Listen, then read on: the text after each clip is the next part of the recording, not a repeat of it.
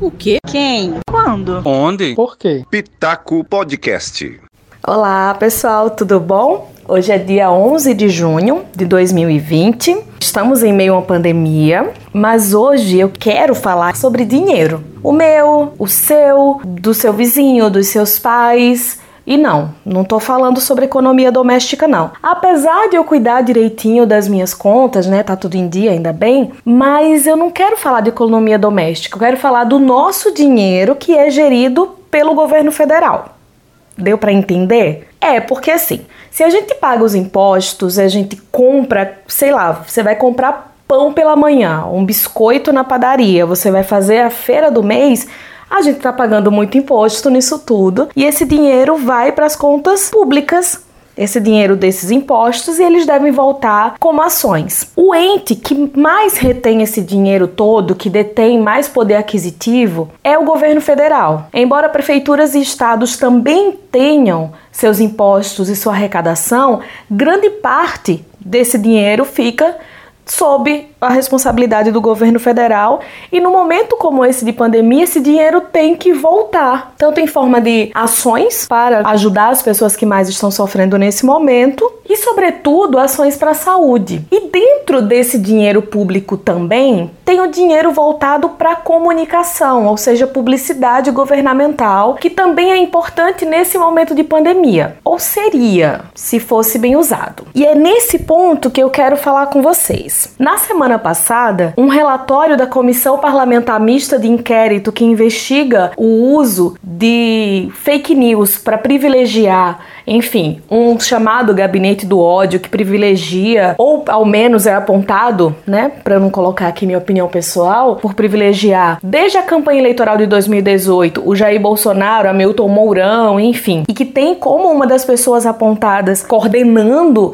essa organização toda o Carlos Bolsonaro, que é vereador do Rio de Janeiro e filho do presidente da República. Pois muito bem, vocês vão lembrar certamente de várias e várias sessões, pessoas prestando depoimento no Congresso para essa CPMI, enfim, muita arenga no meio do caminho, muita gente falando coisas contraditórias, dizia uma coisa lá e as provas diziam outra, até que o STF também está apurando essa questão de fake news, num primeiro momento, contra a própria corte e os ministros do Supremo Tribunal Federal, e num segundo momento, analisando ações também que têm a ver com as eleições de 2018. Se houve ou não privilégio para o atual presidente e vice, para a chapa deles, nas eleições através desses mecanismos. Voltando a falar sobre fake news e sobre publicidade, sobre nosso dinheiro que é gerido pelo governo federal, grande parte desse dinheiro é utilizado para publicidade, publicidade que pode ajudar ou não a divulgar boas ações do governo,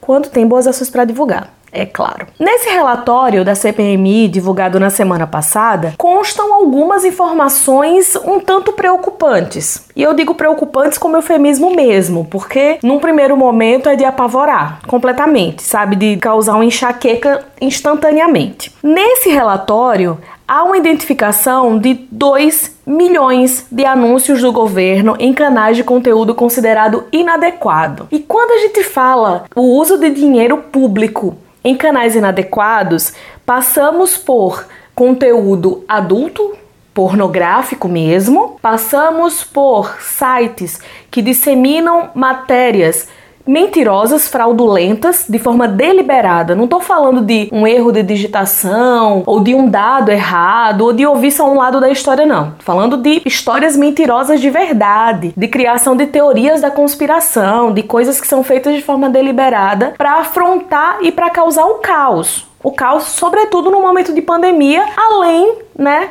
De beneficiar e muito as narrativas que o governo federal já vem implementando por aí. Algumas dessas questões, claro que a imprensa divulgou tudo isso, a imprensa quis saber sobre isso e o governo federal foi inclusive cobrado para explicar essa questão toda, como o dinheiro público vem sendo aplicado de forma inadequada. Vale salientar que o material que a CPMI teve acesso, que o governo federal, né, entregou à CPMI, é equivalente a 38 dias do ano passado, fora do período da pandemia, nada relacionado a esse momento. Só que mesmo nesses 38 dias, o levantamento feito pela comissão das fake news concluiu que o governo federal exibiu 653.378 vezes anúncios em 47 canais de notícias falsas nesses 38 dias. E aí, ao todo, são as 2 milhões de reproduções de anúncios do governo nesses canais, isso entre os dias 6 de junho e 13 de julho de 2019, ou seja, um ano atrás, exatamente um ano. Eu citei a data que eu estou gravando esse podcast, que tá, publicando ele, porque hoje nós amanhecemos com a notícia da recriação do Ministério das Comunicações aqui no Brasil. Ministério que tinha sido extinto, né? Ao final do governo de Michel Temer e início do governo Bolsonaro, houve uma promessa de que o país teria apenas 15 ministérios, porque, enfim, a folha estava muito inchada, era muita gente recebendo recebendo dos cofres públicos, tinha que reduzir gastos. E aí vários ministérios perderam esse status e se tornaram secretarias especiais dentro de outros ministérios acumulando mais situações. A ciência e tecnologia, por exemplo, passou a cuidar do ensino superior e das pesquisas feitas nas universidades, em vez de ser o Ministério da Educação. E à medida em que o governo federal divulga a recriação desse novo ministério, já tem um ministro escolhido. Quem é ele? Fábio Faria, que é deputado federal pelo Rio Grande do Norte, é do dito Centrão e tem uma outra questão. Ele é genro de Silvio Santos. É, Silvio Santos, dono do SBT. Esse mesmo. SBT que vem apoiando o Bolsonaro desde antes da eleição de 2018 e vem passando o pano de forma deliberada para o presidente e para muitos desmandos do governo federal neste um ano e meio de mandato.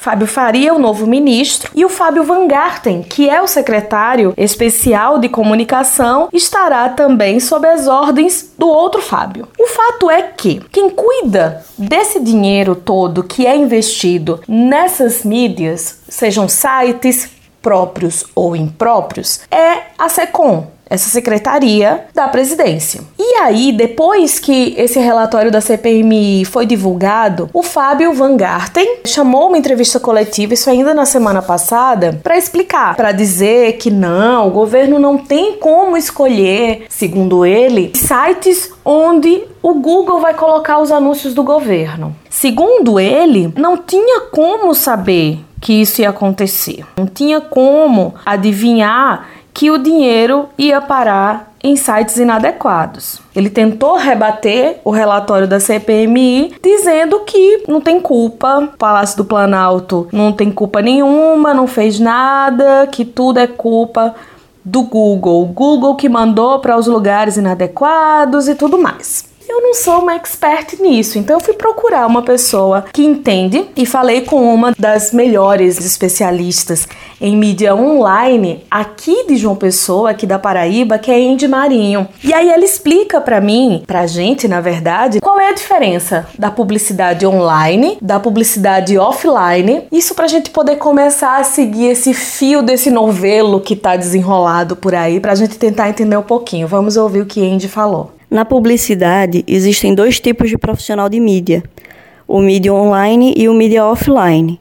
O mídia offline ele lida com as propagandas de televisão, de rádio, as mídias tradicionais. O profissional de mídia online ele trabalha com as propagandas na internet, como por exemplo os patrocinados de redes sociais, os anúncios patrocinados no Google, YouTube, em sites. O trabalho do profissional de mídia online consiste em montar uma campanha na qual a verba do cliente seja otimizada, e para isso é extremamente importante que se tenha o máximo de informações possíveis sobre esse público, para que a gente direcione a campanha para esse público específico. Ou seja, o, prof... o bom profissional de mídia, ele sabe e controla exatamente para onde os seus anúncios estão indo e o valor que está sendo destinado para atingir esse público em cada formato de anúncio.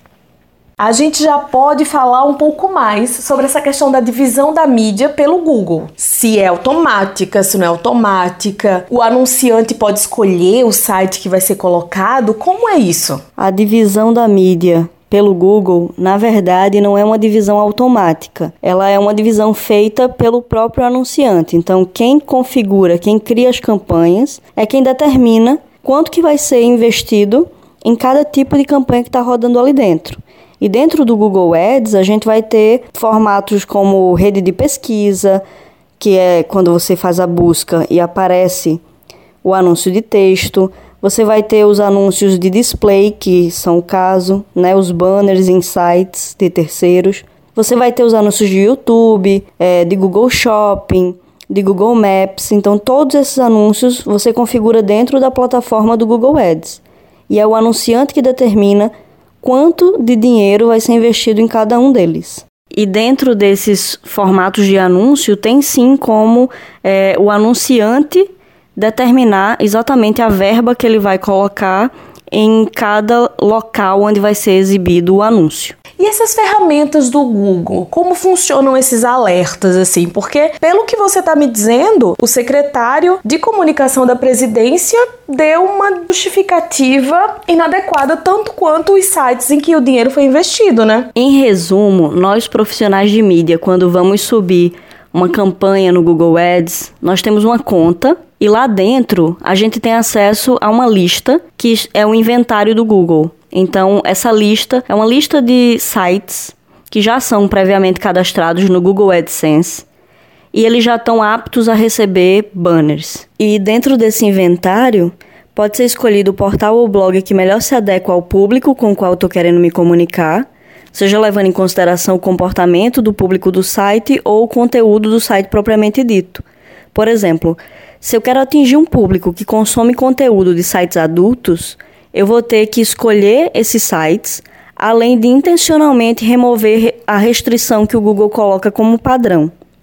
Ou seja, eu enquanto anunciante, eu vou colocar um anúncio em um site pornográfico e eu vou ter plena ciência disso. Se eu quero atingir um público com ideais políticos de extrema direita, por exemplo, eu vou ter que direcionar o meu anúncio para isso.